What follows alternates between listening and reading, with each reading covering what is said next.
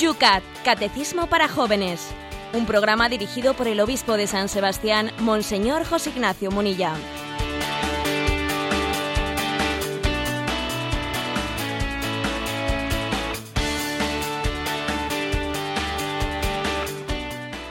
Muy buenos días, querida familia de Radio María. Comenzamos una semana más el Yucat, el programa de los jóvenes y no tan jóvenes, de todos aquellos que con ritmo marcha quieren ponerse las pilas por la mañana y no solo pasar una hora agradable, sino acercarnos a la formación, esa que necesitamos todos. Pero aquí Radio María te la ofrece en un formato más joven todos los días de lunes a viernes. Lo hacemos en un día lluvioso, se nos anunciaban malísimos tiempos y bueno, no son para tanto, pero agradables, no. 8 grados lluviosos por San Sebastián. ¿Cómo están las cosas por Madrid, Yolanda? Aquí hace 2 grados. Bueno, y nosotros hemos cerrado un tiempo, el tiempo de la Navidad, como hace un momentito los informativos nos decía el Papa, y comenzamos el tiempo ordinario. Qué mal suena esto, ¿no? Pues sí, porque lo del tiempo ordinario, eh, pues suena, va, esto no tiene, eh, no tiene chispa, ¿no? Es un tiempo aburrido, es un tiempo... Pero Bueno, qué ordinario eres, también suelen decir. Sí, sí, también qué ordinario, ¿no? Parece que nosotros, para que la vida tenga sentido, se tiene que salir de, ¿eh? del ordinario, si no, la vida, la vida es, es anodina. Bueno, lo cierto es que el Señor, la mayor parte de su vida, 30 de los 33 años, vivió en una vida oculta y él vivió la vida ordinaria. ¿Mm? Y lo cierto es que el escenario de nuestra vida eh, tiene lugar generalmente en lo que mu- muchas veces se piensa que es lo, trivial, lo ordinario, ¿no? Sí, y sin embargo, ahí está aconteciendo, pues eh, ese es el escenario en el que está teniendo lugar, nos estamos jugando la vida eterna. ¿eh? En resumen, que para Dios todo momento, incluso aunque parezca un momento, pues, eh, diariamente repetido, ¿no? Es un momento trascendente, único e irrepetible. Esa es la clave. La clave está en que cualquier día de nuestra vida es único e irrepetible. La clave está en vivir de manera extraordinaria lo ordinario. No salirnos de nuestra vida diaria, ¿no? sino vivirla de forma extraordinaria. Por eso, el tiempo ordinario que, que comenzamos ahora, ¿no? Pues lo vivimos con ilusión y con esperanza, ¿eh? porque en él está Dios presente y camina junto a nosotros. Pues nos ponemos las pilas y comenzamos con ilusión esta nueva etapa del Yucat, esta nueva etapa de la liturgia. Empieza una semana más tu programa, el...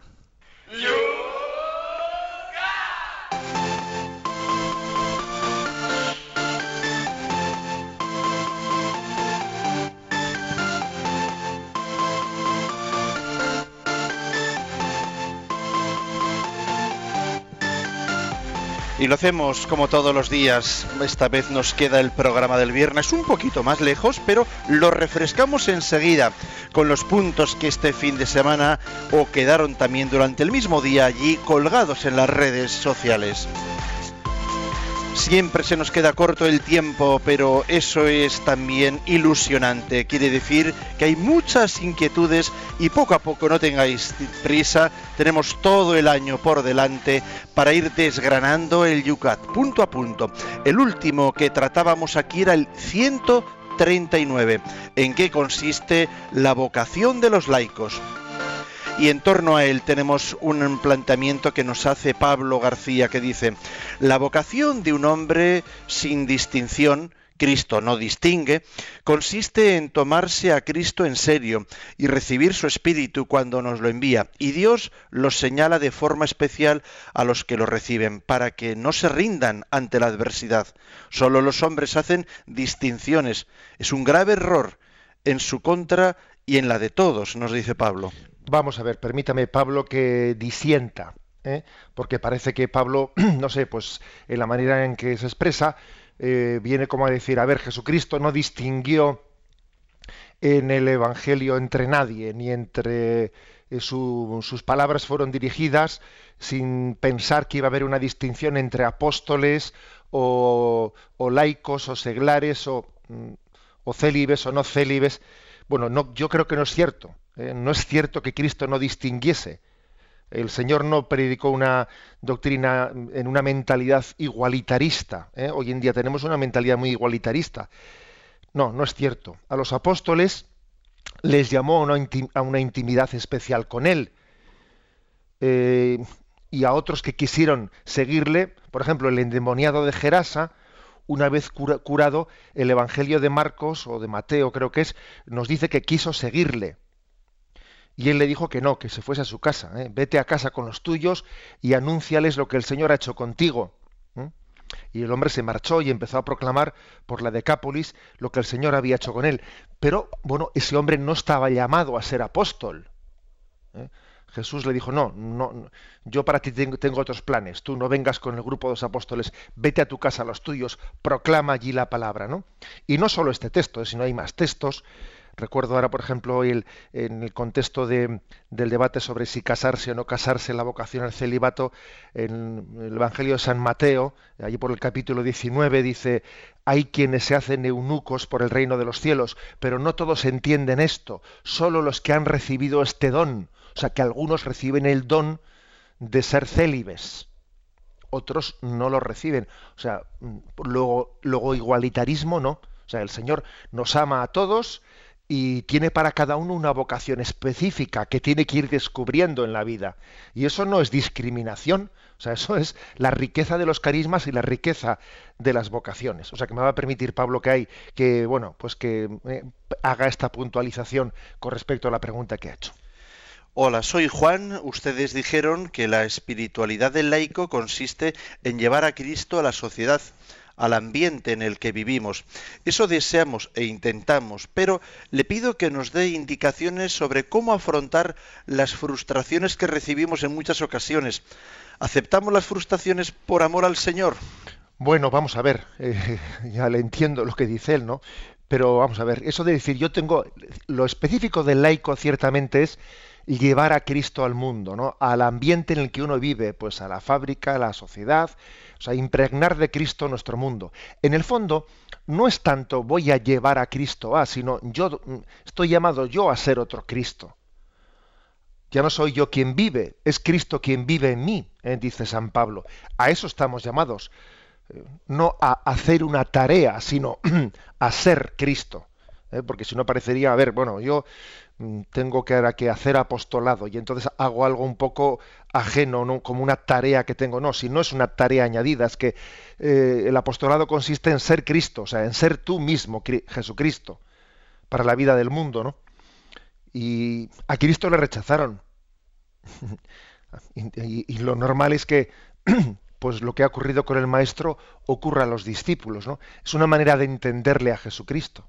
Una manera de conocerle a Cristo es participar del mismo rechazo que él ha tenido.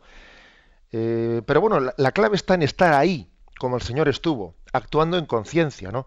sin caer en la tentación de regirse por la, por la ley de la selva, dando testimonio públicamente de forma prudente y estando disponible siempre, ¿no? Para quien quiera tener, mm, porque siempre yo creo que, que estando ahí es posible que cuando hablemos así un poco en público podamos ser rechazados.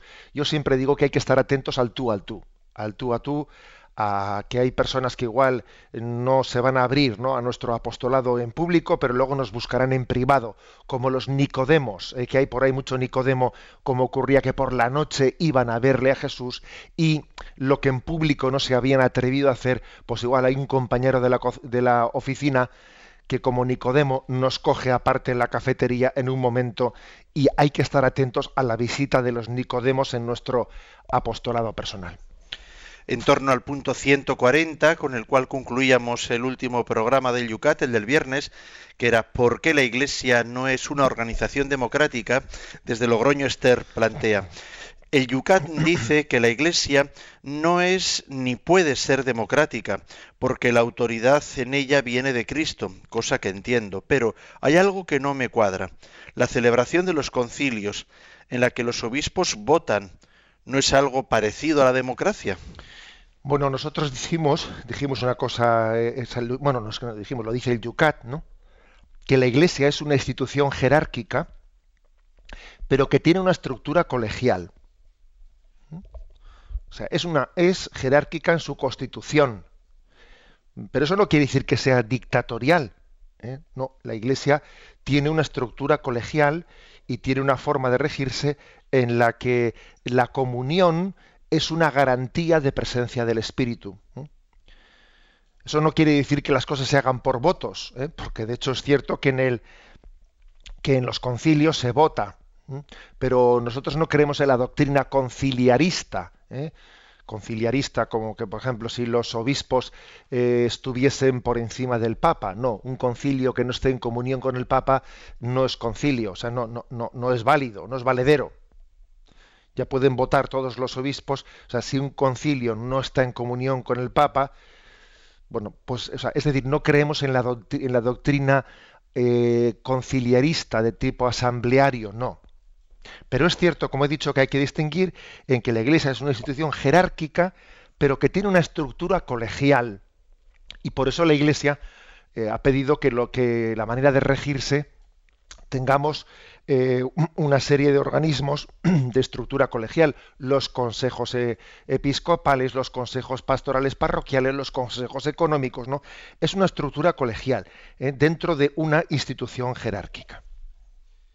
Tenemos más preguntas en torno a este punto. Antonio Rollo, por ejemplo, dice, si jerarquía tiene que ver con sagrado, pregunta, o dice, si fuera así, ¿no deberíamos ser jerarcas eminentemente santos? Eh, vamos a ver, todos tenemos que ser santos.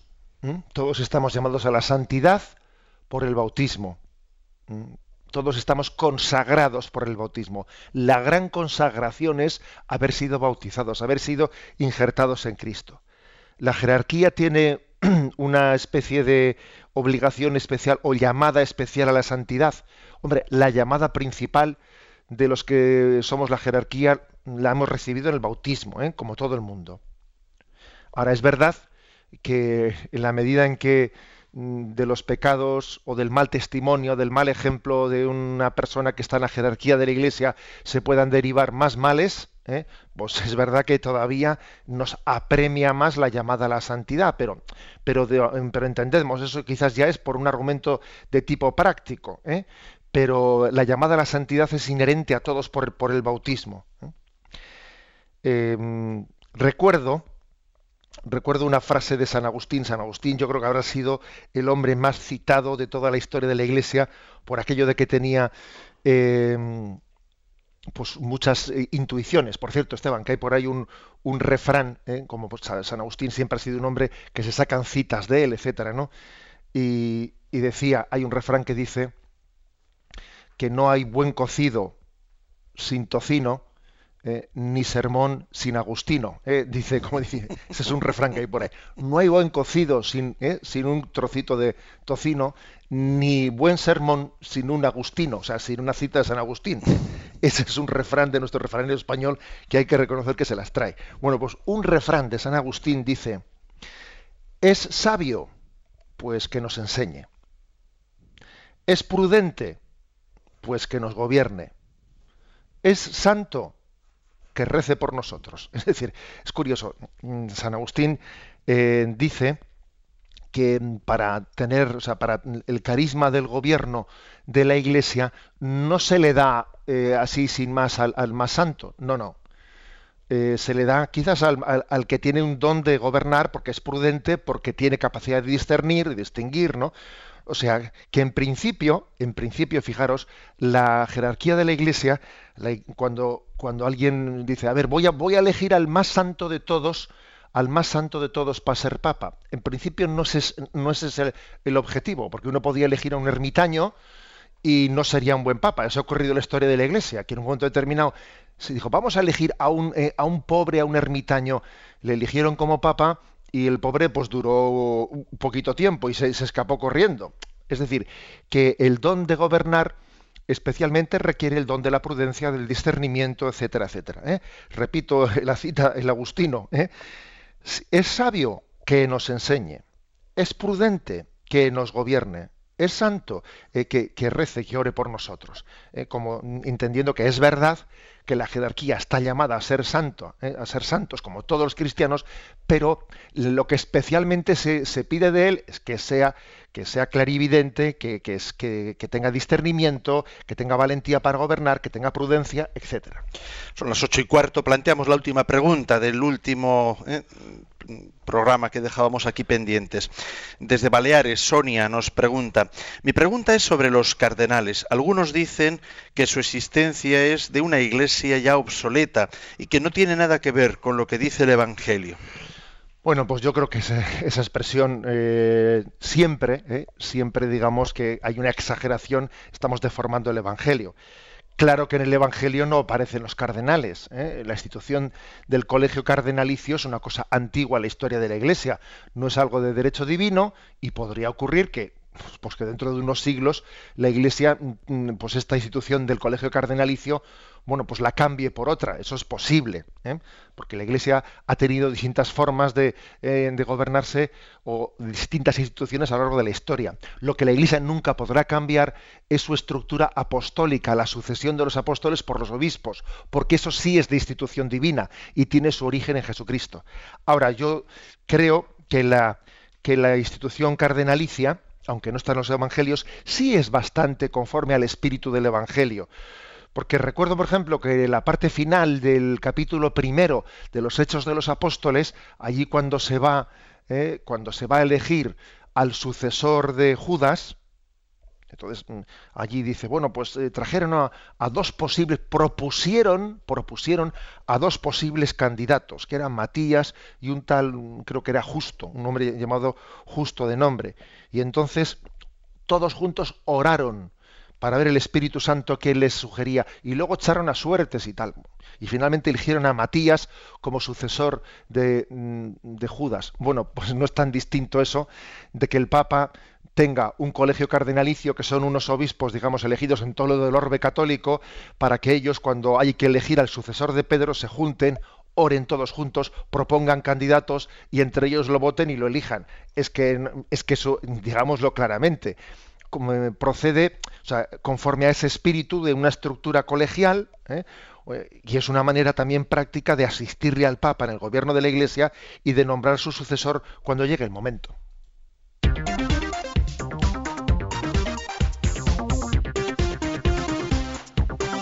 Ocho y dieciocho minutos. 7 y 18 minutos en las Islas Canarias. Continuamos en este programa El Yucat, asumiendo el primer punto para el día de hoy lunes. Es el 142. Y hablando del obispo de Roma, nos dice el 142, plantea la pregunta así, ¿pueden los obispos... Un momentito, que me parece que me estoy, me estoy colando. Este sí, sí, aquí lo tenemos. 141, perdón. 141. Eh, ¿Cuál es la misión del Papa? La respuesta es, como sucesor de San Pedro y cabeza del colegio episcopal, el Papa es el garante de la unidad de la Iglesia. Tiene la potestad pastoral suprema y es la autoridad máxima en las decisiones doctrinales y disciplinares. Jesús otorgó a Pedro una primacía única entre los apóstoles. Esto le convirtió en la autoridad suprema de la iglesia primitiva. Roma, la iglesia local al frente de la cual estaba Pedro y el lugar de su martirio, se convirtió después de su muerte en la orientación interior de la iglesia naciente. Toda comunidad debía estar de acuerdo con Roma. Esta es la regla de la fe recta, plena y apostólica. Hasta nuestros días, todo obispo de Roma, como Pedro, es el supremo pastor de la Iglesia, cuya verdadera cabeza es Cristo. Solo en esta función es el Papa el vicario de Cristo en la tierra. Como autoridad suprema pastoral y doctrinal, vela por la transmisión auténtica de la fe. Si es necesario, debe retirar el permiso de enseñanza o suspender a ministros ordenados en casos de faltas graves en su ministerio en cuestiones de fe y moral la unidad en cuestiones de fe y moral, que está garantizada por el magisterio al frente de la cual está el Papa, constituye una parte de la capacidad de resistencia y del atractivo de la Iglesia católica. Bueno, pues ya que he dicho aquí bastantes cosas muy interesantes, ¿eh? y la primera parte de este programa la vamos a dedicar a este punto 141. Vamos a ver cuál es la misión del Papa. ¿eh? decir que Jesucristo eligió 12 apóstoles, pero si uno se acerca a los evangelios, eh, es, obvio que los eligió con una cabeza. Eh, Pedro era un apóstol, pero no era un apóstol más. fue elegido como, como cabeza del colegio apostólico. Tú eres Pedro, sobre esta piedra edificaré mi iglesia. Eh, y además no es que sea una frase, ¿eh? es obvio que uno se acerca a los evangelios y ve que San Pedro aparece mm, siendo como portavoz del resto de los apóstoles de una manera continua en todos los evangelios, además es que es en todos, en Mateo, en Marcos, en Lucas, en San Juan. O sea, eh, San Pedro aparece, creo recordar que son 114 veces, y el siguiente apóstol que más aparece es San Juan, ¿eh? con 34 veces, fijaros qué diferencia. ¿eh? O sea, es, muy notorio que todos los evangelios, los evangelistas, sabían, eran conscientes de que Pedro había, eh, había asumido desde el primer momento pues la encomienda que le había hecho el Señor de ser cabeza de, cabeza del colegio apostólico. Mm, por eso digamos que la iglesia es apostólica, pero no en el sentido de una especie de asamblearismo, Decíamos eh, hace poco cuando explicábamos que la Iglesia es pueblo de Dios, me atreví a utilizar allí pues una expresión que le escuché pues a uno de los obispos colaboradores de Radio María, ¿no? que decía, a ver, la Iglesia es pueblo de Dios, pero no en el sentido de un molusco, decía, ¿no? sino en el sentido de un vertebrado. Bueno, pues porque tiene una, tiene una estructura, tiene, unos apóstoles, tiene, bueno, algo, por, algo también por el estilo pasa con el colegio de los apóstoles. El colegio de los apóstoles también tiene una estructura, también es vertebrado, ¿eh? también tiene una cabeza. Y la cabeza del colegio de los apóstoles es Pedro.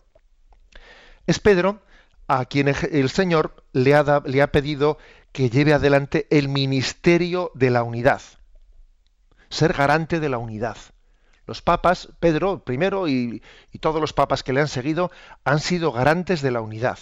Y entendedme bien, cuando decimos garantes de la unidad, no es una unidad eh, por practicidad, no es una unidad eh, por estrategia, no, sino que es una unidad en torno a la verdad. Tenemos que ser uno porque la verdad es una, porque Cristo es uno. ¿eh? O sea, no hay dos Cristos, no hay tres Cristos, no, Cristo es uno es el Hijo único del Padre. ¿eh?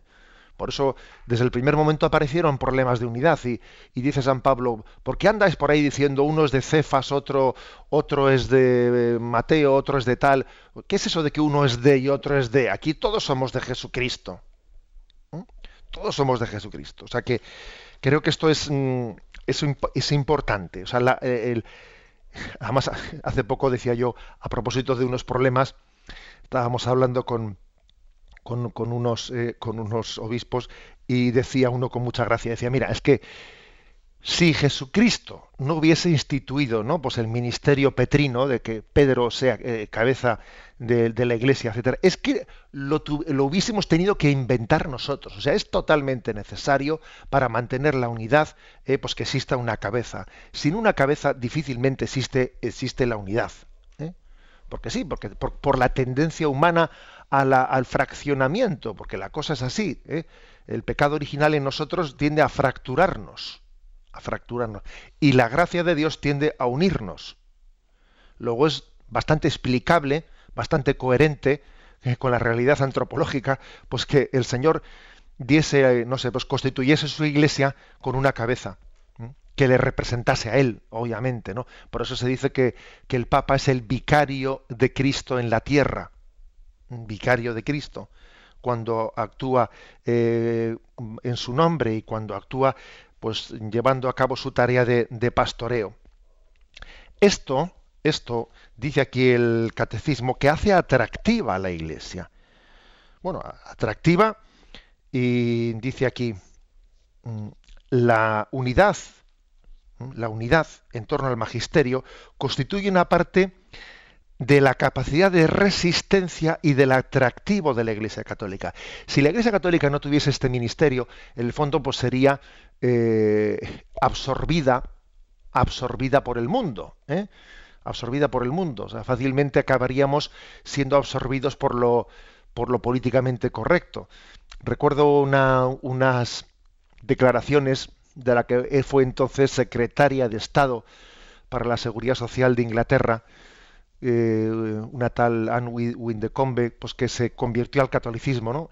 Y claro, se convirtió al catolicismo viendo pues que en la iglesia anglicana la falta del ministerio de Pedro hacía que eh, pues eh, vamos a hacer un sínodo para ver si introducimos si damos por bueno pues el yo qué sé no pues que si el matrimonio de los homosexuales que si otro no sé qué no sé cuántos no y recuerdo unas declaraciones suyas en las que decía hombre es que nuestra doctrina es la duda.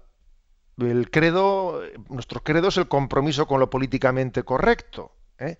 A ver, nosotros tenemos que eh, mm, gobernarnos siguiendo a Jesucristo, no pactando, no pactando con el mundo en cada momento, ¿no? Bueno, eso únicamente se consigue si, si la estructura ¿eh? de la Iglesia, bueno, pues es, está recibida, es jerárquica y está recibida de Jesucristo. De lo contrario, estaremos continuamente pactando con este mundo. ¿Me explico? Y el Señor nos dijo, vosotros vivís en este mundo, pero no tenéis que ser de este mundo. Vivís en el mundo, pero no tenéis que ser de este mundo. Esto, esto le hace a la Iglesia eh, le hace significativa porque no es absorbida por el mundo, le hace objeto de crítica porque no es políticamente correcta, pero la hace atractiva porque dice, hombre, pero por lo menos aquí hay alguien que tenga libertad para pensar y que no diga lo que dice todo el mundo. ¿eh? O sea, le hará susceptible de crítica, pero también le hace atractiva porque es genuina ¿eh? y en ella encontramos la voz de Cristo. Bueno, esta es una, una, parte importante ¿no? de, de esta afirmación en, resumen, eh, que, ese ministerio exige gobernar. Aquí dice una cosa que yo sé que ante los medios de comunicación y tal suele ser antipática, pero es obvia. Dice, si es necesario, tendrá que retirar el permiso de enseñanza o suspender a ministros ordenados en casos de faltas graves, en cuestiones de fe y de moral. Es decir, regir la Iglesia, tener la, la última responsabilidad, supone también aplicar la autoridad. Porque es que si todo vale, oiga, entonces no existe una verdad. Si el Papa, perdón, si Jesucristo le ha encomendado al Papa el ministerio de la unidad, la unidad requiere ejercer una autoridad, porque si es lo mismo una cosa o su contraria, si todo vale, pues entonces no hay verdad ni unidad. Y cuando el Papa ejerce esta, esta autoridad, y, esto, ocurre, lo vemos, ¿no? Y, por ejemplo, igual pone unas medidas disciplinares pues a un obispo que se ha salido de madre, o a un teólogo que ha dicho pues lo que es contrario a la doctrina cristiana, o etcétera, o lo que fuere, eh, pues fácilmente, fíjate la Inquisición, no, la Inquisición nada, señores, sencillamente que es que los fieles católicos tienen derecho a saber si lo que se les predica es conforme al magisterio de la Iglesia o son ideas personales del que lo está manifestando. El pueblo de Dios tiene derecho y por lo tanto eh, el Papa tiene la obligación, cuidando, ¿no? cuidando el ministerio de la unidad, de gobernar de manera que no se confunda una cosa y su contraria, la verdad y la mentira, lo que es conforme al Evangelio de Cristo y lo que no lo es. El ministerio de la unidad hay que ejercerlo de una manera en la que se conjugue el amor que nos une eh, y también la autoridad que discierne. ¿eh? Eh, por lo tanto, tiene, tiene, que asumir. Y decíamos el otro día que, que ser pastor supone saber abrazar, saber besar, saber acompañar, saber corregir, saber enmendar y saber también reprimir aquello que es contrario al Evangelio de Cristo.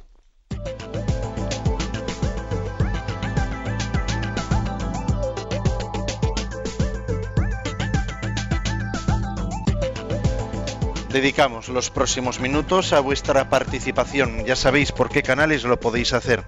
En Twitter no tenéis más que formular vuestra pregunta citando arroba obispo munilla. En el Facebook. Hemos planteado las tres preguntas que vamos a desgranar, hacerlo en torno a la que vamos a plantear ahora mismo. Debajo de ella, en la página de este programa, Yucat Radio María. También podéis escribir vuestra pregunta si sois de correo electrónico y no de redes sociales en Radio María, perdón, yucat arroba Radio María, yucat arroba Radio María es la forma de poder participar. Y también tenemos hoy a Yolanda, que está atendiendo los números de teléfono de Radio María. Para participar en directo, 91 153 8550. 91 153 8550.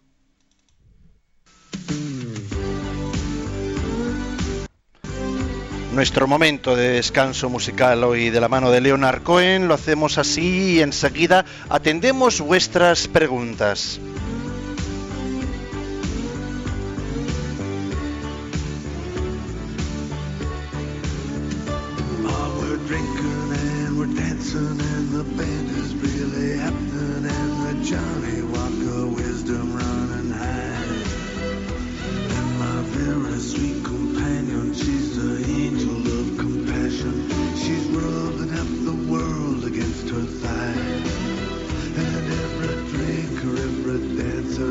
The happy things to think of, the fiddle, something so sublime.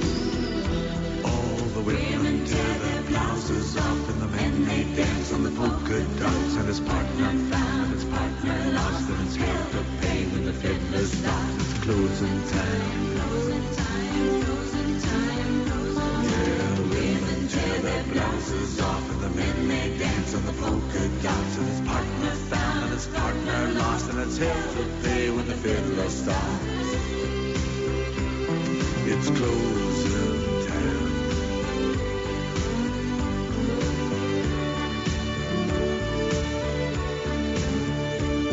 well lonely, we're romantic and sad, laced with acid and the holy spirits crying, where's the beat? And the moon is swimming naked and the summer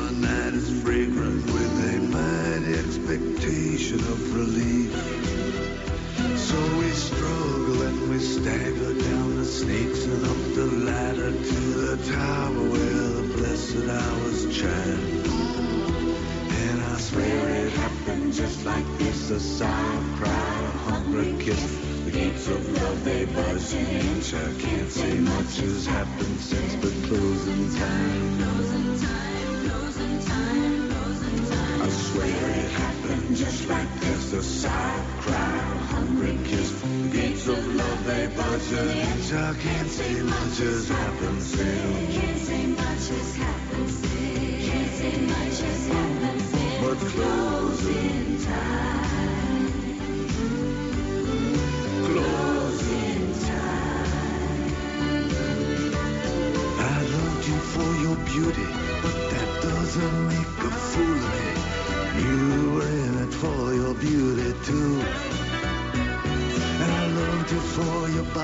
There's a voice that sounds like God to me, declaring, declaring, declaring, declaring, declaring that your body's really you.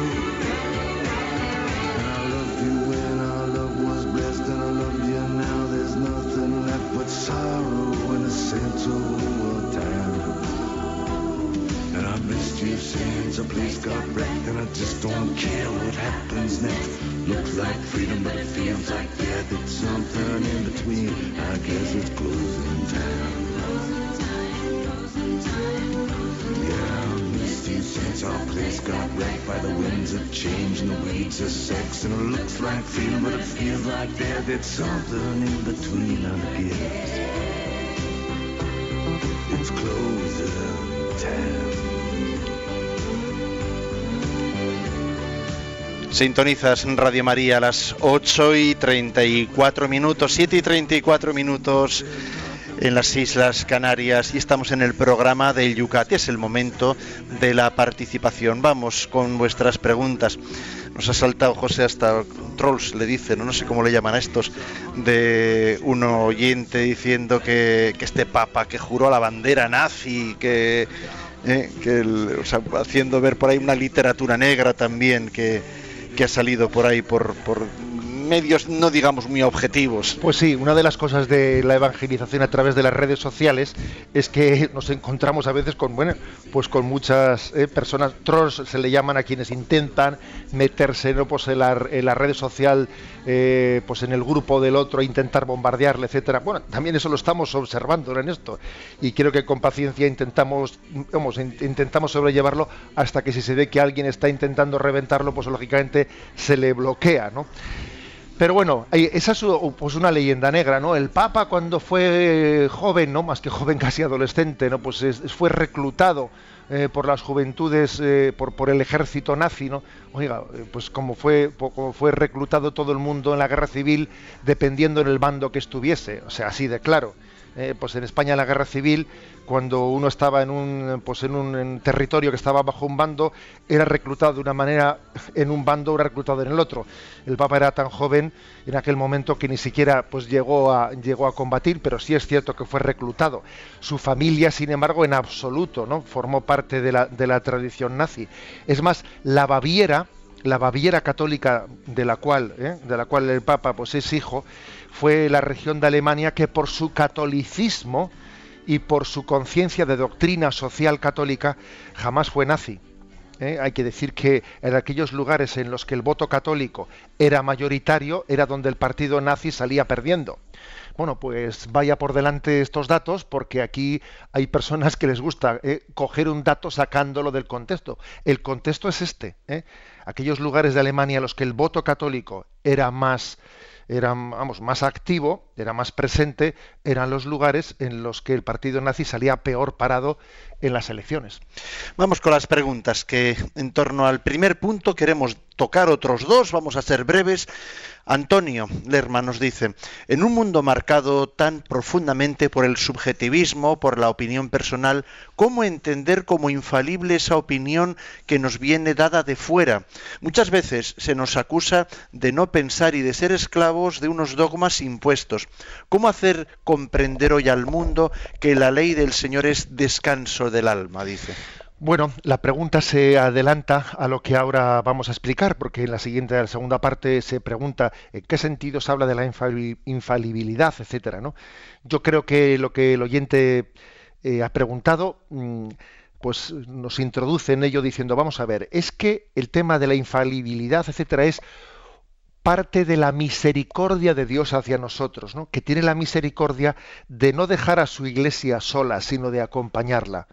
¿Eh? O sea, no se trata, algunos han presentado este tema pues como parte del autoritarismo, reivindicando poder. No, no. O sea, es decir, esa, esa asistencia del Espíritu Santo a su iglesia para que no se equivoque en materias de fe, en materias de moral, forma parte de la misericordia de Dios que dijo, no os dejaré solos, yo estaré con vosotros todos los días hasta el fin del mundo. Pero bueno, ahora hablaremos de esto el Pablo Arias nos pregunta, dice, esta generación avanza pasos de gigante, pero olvida que Dios está más alto que el firmamento. Si la misión del Papa es el garante de la unidad de la Iglesia, ¿cómo es que hay tantas doctrinas cristianas?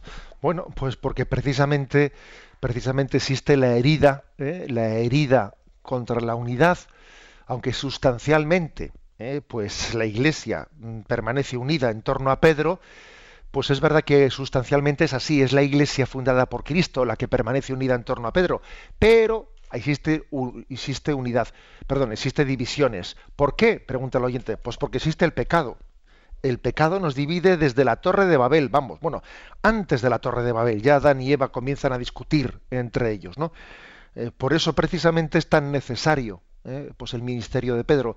Es un ministerio que lucha contra, eh, contra la acción de Satanás que siempre consiste en dividir. El diablo es el que divide, ¿eh? el que divide. El espíritu, el espíritu que se infundió en Pentecostés es el que, el que hace comunión entre nosotros. Luego el Papa forma parte, digamos, de esa batalla contra Satanás, que, contra el diablo, que es el que divide.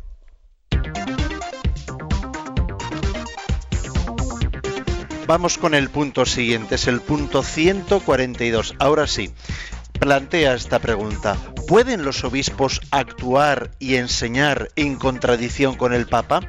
o el Papa contra los obispos? Bien, la respuesta es la siguiente. Los obispos no pueden actuar ni enseñar contra el Papa, sino únicamente junto con él. El Papa, por el contrario, puede, en casos claramente determinados, tomar decisiones sin el acuerdo de los obispos. No obstante, el Papa en sus decisiones está sujeto a la fe de la Iglesia. Existe algo así como el sentido general de la fe de la Iglesia, una convicción fundamental en asuntos de fe, presente en toda la Iglesia y obra del Espíritu Santo, por así decir, el, sentido común de la Iglesia. Es decir, lo que ha sido creído siempre en todas partes y por todos, que es una expresión de, tomada del comunitorio de San Vicente de Lerins. ¿eh? Bueno, vamos a ver. Eh, brevemente, porque todavía tenemos todavía la siguiente pregunta, pero diciendo que eh, los obispos, los obispos son auténticos obispos en la medida en que permanecen en comunión bajo el Papa y en comunión entre ellos.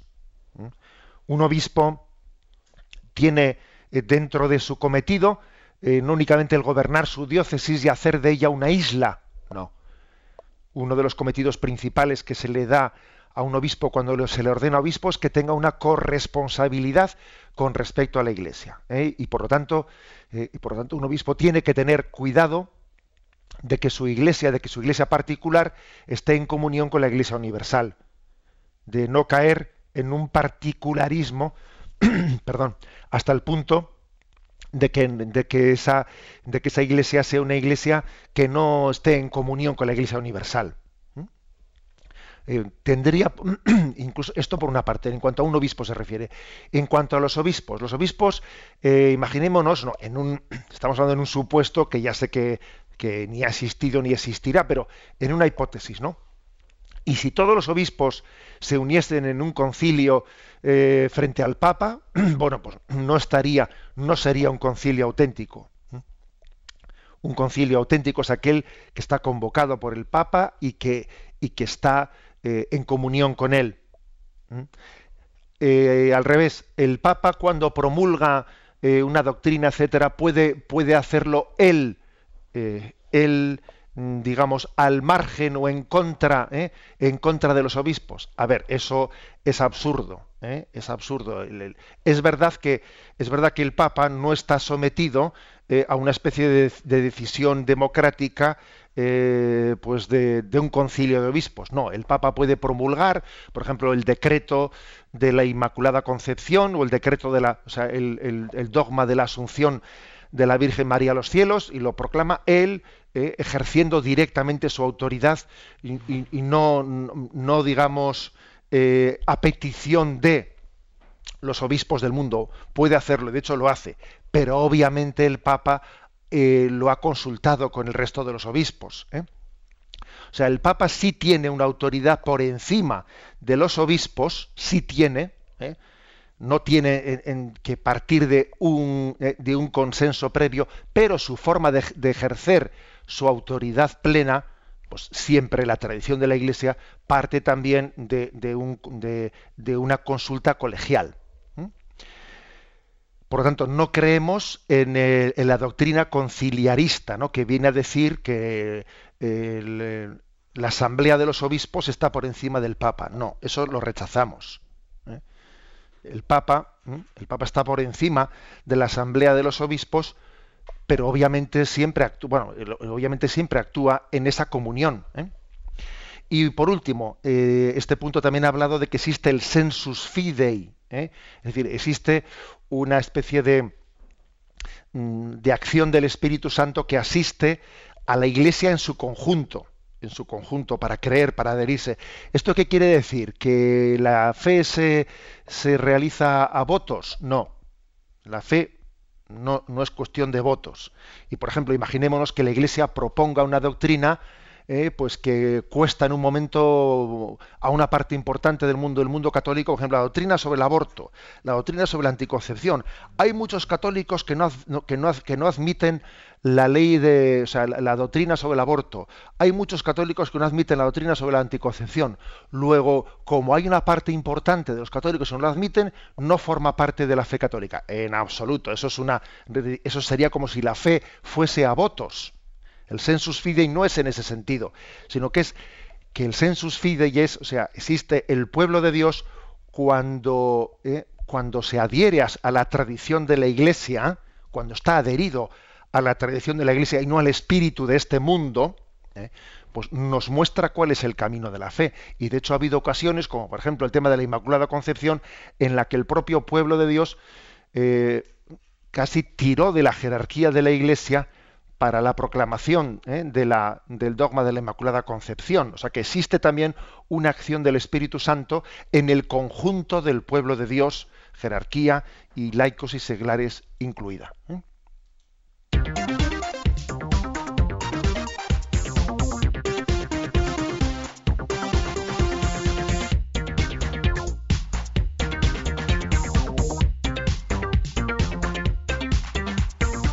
Planteamos en la recta final del programa de hoy, cuando son las 8 y 45, 7 y 45 las Islas Canarias, la última pregunta del programa de hoy es el punto 143.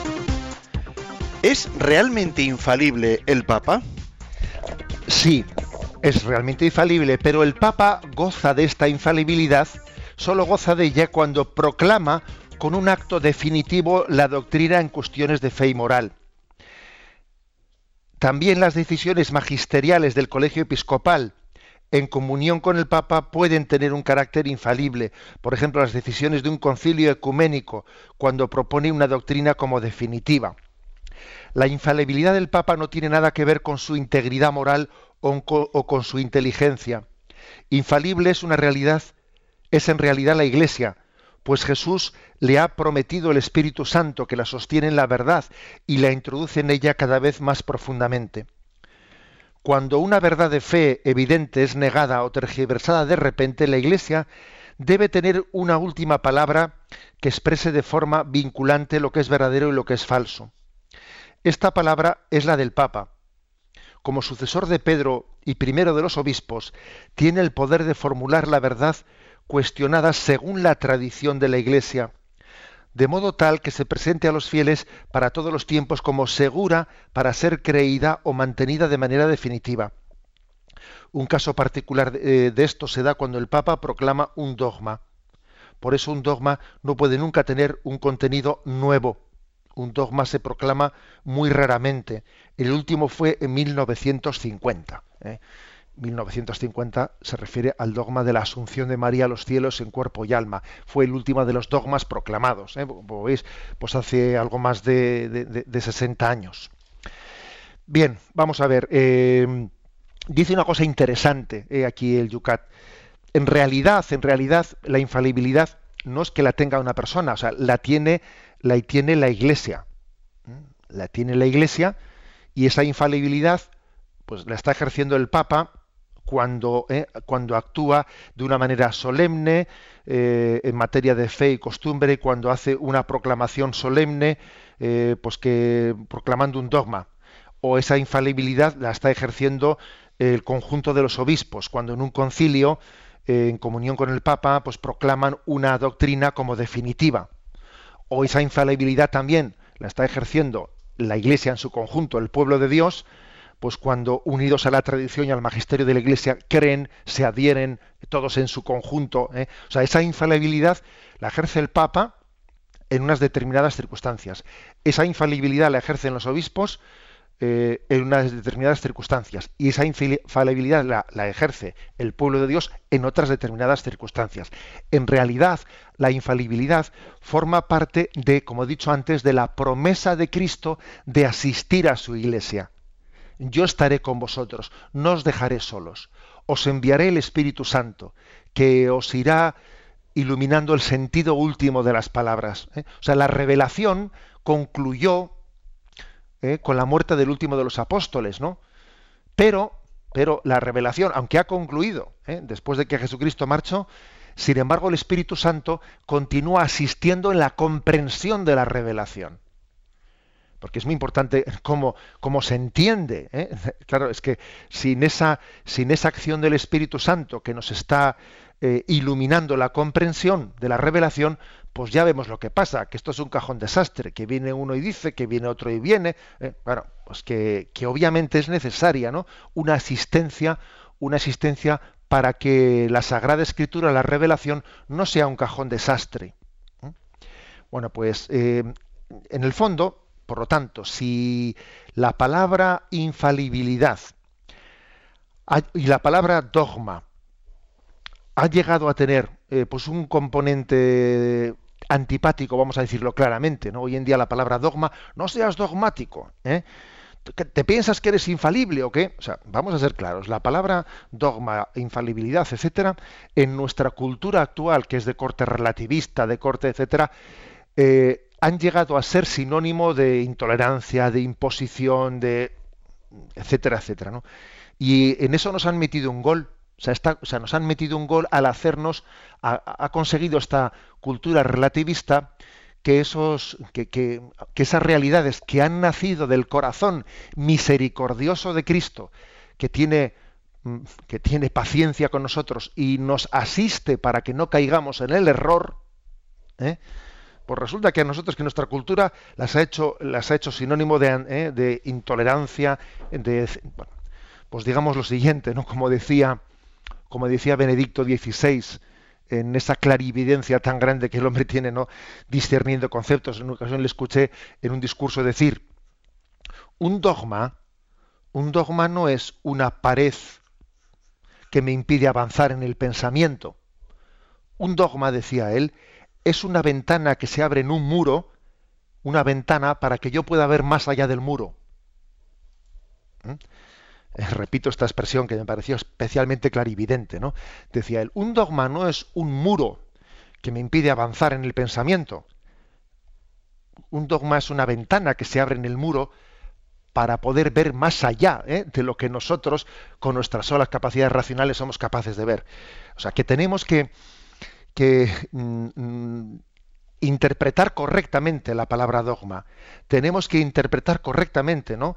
Eh, lo que significa la infalibilidad o la indefectibilidad. Es la misericordia de Dios que acompaña a su iglesia, no nos deja solos y nos asiste en ese deseo de conocer el sentido de la palabra revelada por Jesucristo. ¿eh? Creo que este es el, sentido último y, y por lo tanto bueno, pues me parece que tenemos que darle gracias a Dios pues por el ministerio petrino. El ministerio petrino. Cuando nosotros, pues eh, en alguna pues, concentración con el Papa, etcétera, no decimos viva el Papa. Vamos a ver, nosotros no estamos eh, no estamos eh, adorando a ninguna persona, no estamos adulando a una persona. En él vemos el ministerio petrino. En Benedicto XVI vemos al sucesor de Pedro. En Juan Pablo II vemos al sucesor de Pedro. ¿eh? La iglesia, decíamos hace unos días, no es como una nave que tiene por mástil la cruz, tiene por velamen la confianza en Dios. El viento impulsor es el Espíritu Santo. ¿eh? Eh, tiene por capitán a la Virgen María y por timonel tiene al Papa. Por eso nosotros cuando gritamos ¡Viva el Papa! Pues cuando hablamos de la devoción al Papa, no hablamos de, de que él ¿eh? pues él sea un santo. No. Un papa, un papa puede ser un santo o puede no serlo. O sea, ser infalible no es tener unas cualidades de santidad, sino haber sido elegido por la misericordia del Señor para llevar adelante ese ministerio petrino, ese ministerio por la unidad de la Iglesia. Por eso arropamos al Papa, por eso rezamos por el Papa. Y la oración por el Papa es muy importante, porque cada día él tendrá que afrontar temas de gobierno de la Iglesia pues muy serios, ¿no?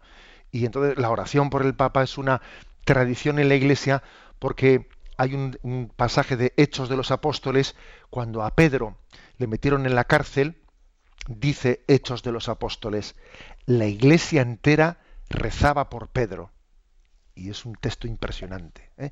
La iglesia entera rezaba por Pedro. Nosotros rezamos por Pedro porque sabemos que tiene que acometer eh, decisiones importantes y que tiene que remar ¿no? en esta nave pues en contra de vientos y mareas que son complicadas y, y en contra de una incomprensión bastante generalizada hacia el ministerio de la Iglesia.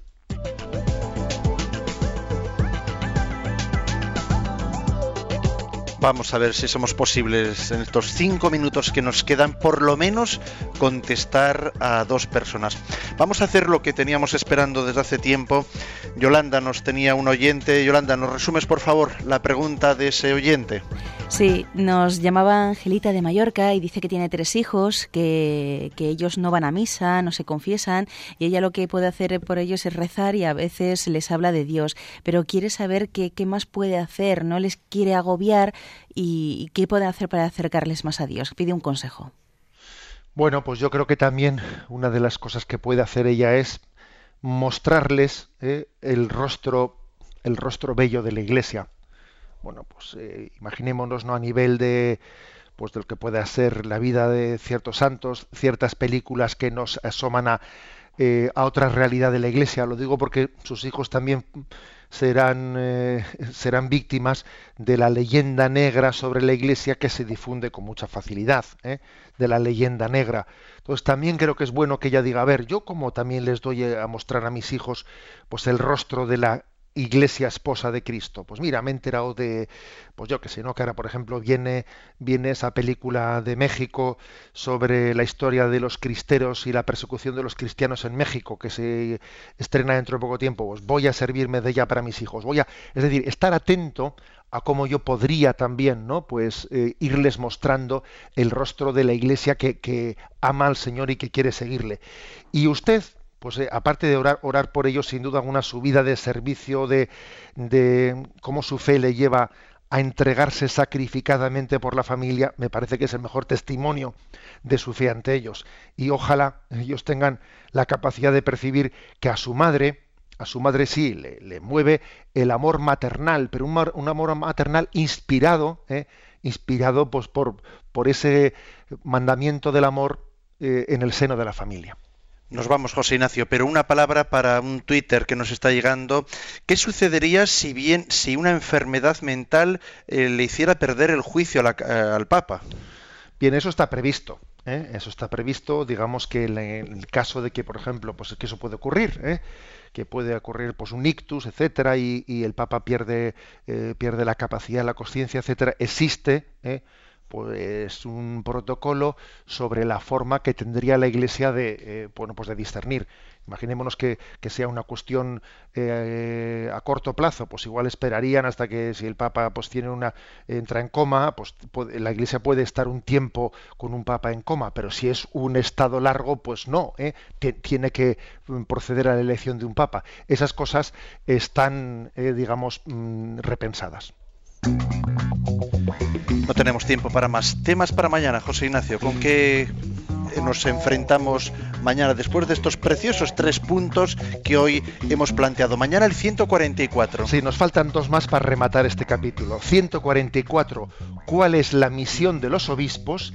Y 145, ¿por qué quiere Jesús que existan personas que vivan para siempre una vida en pobreza, castidad y obediencia. 144 y 145. Terminamos con la bendición. La bendición de Dios Todopoderoso, Padre, Hijo y Espíritu Santo descienda sobre vosotros. Alabado sea Jesucristo.